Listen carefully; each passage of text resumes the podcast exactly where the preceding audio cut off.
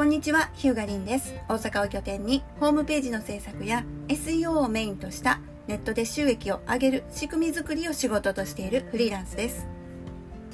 今日は8月26日金曜日。いつもはマーケティングとか SEO とかそういった内容を最近ご紹介させていただいてるんですけれども今日はですね日本と海外のこの企業とか事業とかそういったことの考え方の違いのようなものが書かれた記事をご紹介したいなと思います。記事の掲載は掲載メディアは大阪日日新聞で、えー、書かれた方はスパイスメディア LLC 代表の岡野健介さんっていう方です。でタイトルは起業家と事業家は違う。日本にはない企業の土壌。という見出しになってましてですね。で、えー、ちょっと一部抜粋してご紹介させていただきます。日本の起業家や大企業の新規事業担当者などをシリコンバレーに1週間派遣する架け橋プロジェクトを拡充すると政府が発表した。この架け橋プロジェクトっていうのがですね、えー、ちょっと調べてみたところ経済産業省ですね。経済産業省と独立行政法人日本貿易振興機構というところが、えー、主催となって、えー、取り組んでるプログラムのようでして、えー、URL で言うと sido.jp っていうウェブサイトが公開されてるんですけれども、これがですね、えーまあ、日本の起業家や大企業の新規事業者などをシリコンバレーに1週間派遣してまあ何でしょうね、えー、勉強とか交流とかするというあたりなんでしょうね。えー、名称としては、えー、指導ネクストイノベーター2022っていうプログラムになってます。でちょっと続いて紹介していきますね。ニューヨークで起業した経験があり、ドットコムバブル最盛期に周りで起業するやり手たちを多数見てきたものとしては、こんな小手先だけのプロジェクトで起業家の育成などできるとは到底思えないし、起業家と大企業の社員を同様に扱っている時点で何も分かってないと言わざるを得ない。なかなかこの岡野さんっていう方ね、ちょっとあの辛口な意見書いておられるんですけれども、まあそれはまあさておいてですねこっから先の部分ですね、えー、ちょっと私たち日本でビジネスやってる、まあ、事業者としてはちょっと知っておきたいなっていうあたりなんですけれどもアメリカには起業する土壌があるが日本にはない。リスクを取ってチャレンジする文化もなければ何度失敗してもやる気のある人を支える仕組みもない。どうなるかわからない前例もない未知のビジネスプランに出資する投資家もいない。税制も教育も会社員や公務員にこそメリットがあるようになっている。1週間程度シリコンバレーに行って話を聞いたところで何が変わるというのか。英語もろくに話せない日本人を真剣に相手にするほど暇な人がシリコンバレーにそんなにたくさんいるのだろうか。シリコンバレーといえば IT などハード中心のビジネスで起業する場所なので投資額も半端な額ではないし世界を狙える技術や特許を持っているなどの強みを求められる可能性も高い。次の Google や Apple を狙えるビジネスモデルや技術を持った企業が日本にあるということか。もしそんなものがあるのであればわざわざアメリカにくれてやる前に日本の投資家が投資して花開かせてあげればいいだけだと思ってしまう。そもそも起業家と事業家の違いが分かっているのかすら疑問だ。英語で起業家はなんて発音するんでしょうねこれは。エントレプレナー？エントレプレナーですかね。ちょっと調べておいてよかった。で事業家はビジネスオーナー。ちょっとね新聞でえっとこれね英語が縦書きになってるんでむちゃくちゃ読みづらいんですけども起業家はエントレプレナー。事業家はビジネスオーナー。という事業家はビジネスを維持し長期間にわたって成長させればいい。そしていつまでもそのビジネスをし続ける。日本のオーナー経営者はほとんどこれだ。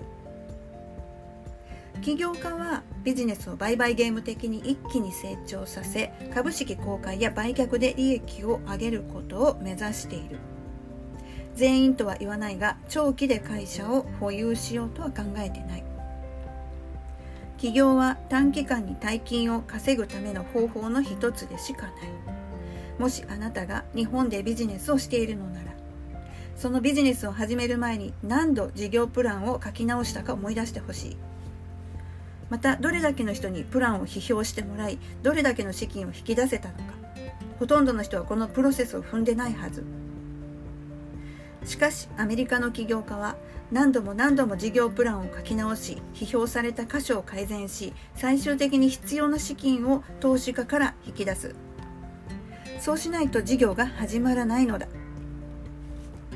だから事業が始まった段階で多くの課題や問題点は検証されて排除されているし投資する人がいるほど魅力的で実効性が高いプランになっている。私が知っている起業家起業家やベンチャー投資家たちは少なくとも50回ぐらいは事業プランを書き直すのは普通だと言っていた。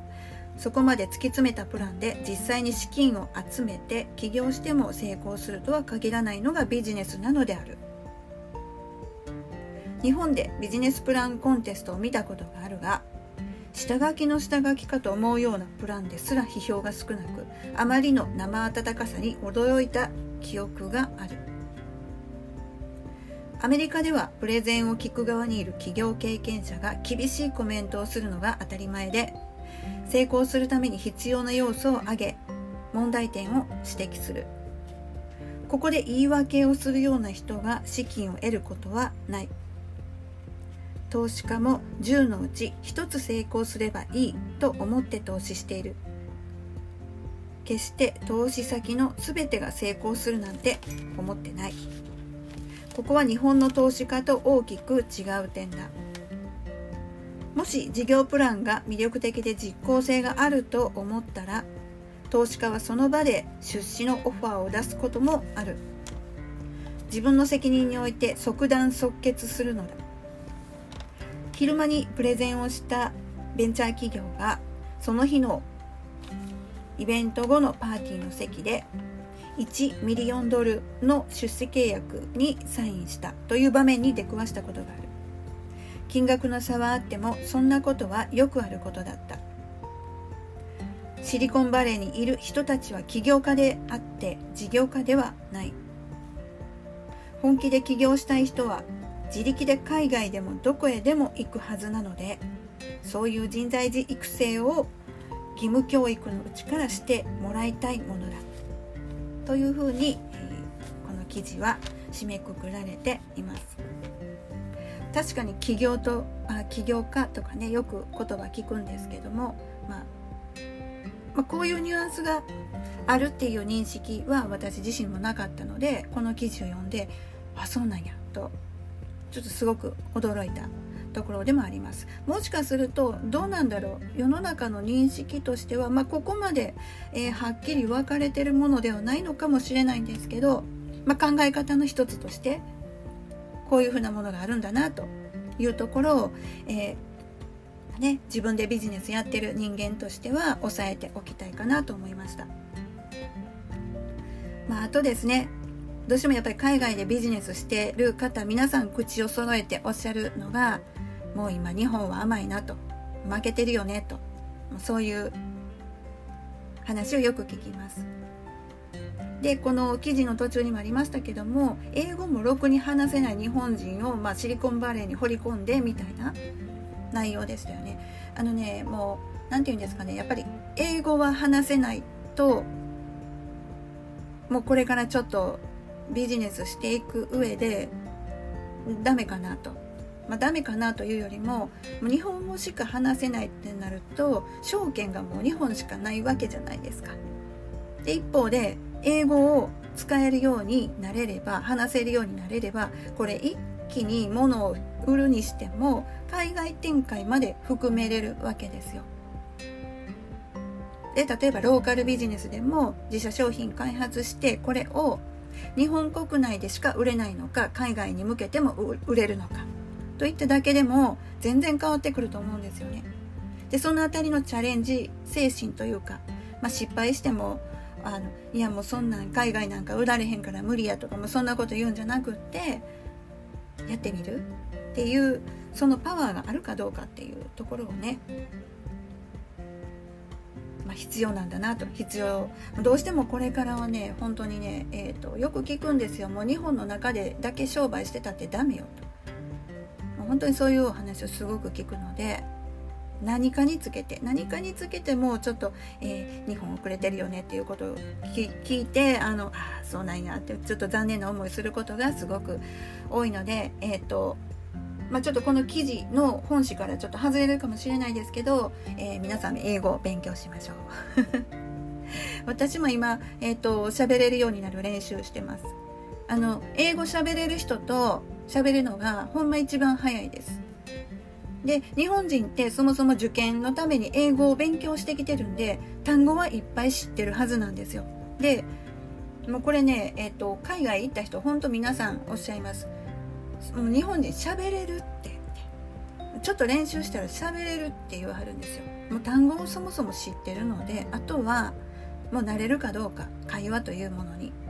最初ねなかなか口から英語が出ずにうんうんってなんかなっちゃうんですけどもう慣れたらほんまできるようになります。これね本当1週間かね2週間とかねちょっとね海外行って、えー、そうですねちょっとリゾート地とかだとなおさらいいですよねちょっとゆっくりしながら、えー、旅行しながら英語が勉強できてみたいなね海外の英語留学とかそんなんもあるみたいなんでそんなんも使ってみるとむちゃくちゃあのいいんじゃないかなと思ったりしてます。で余談ですけどなんかねあの韓国系の韓国系のあの英語留学のあのとこってなかなかスパルタらしいんでスパルタ嫌な人はもうちょっとこうねゆったりできる英語留学のねところ選ばはった方がいいかなとちょっと個人的に思ったりしています。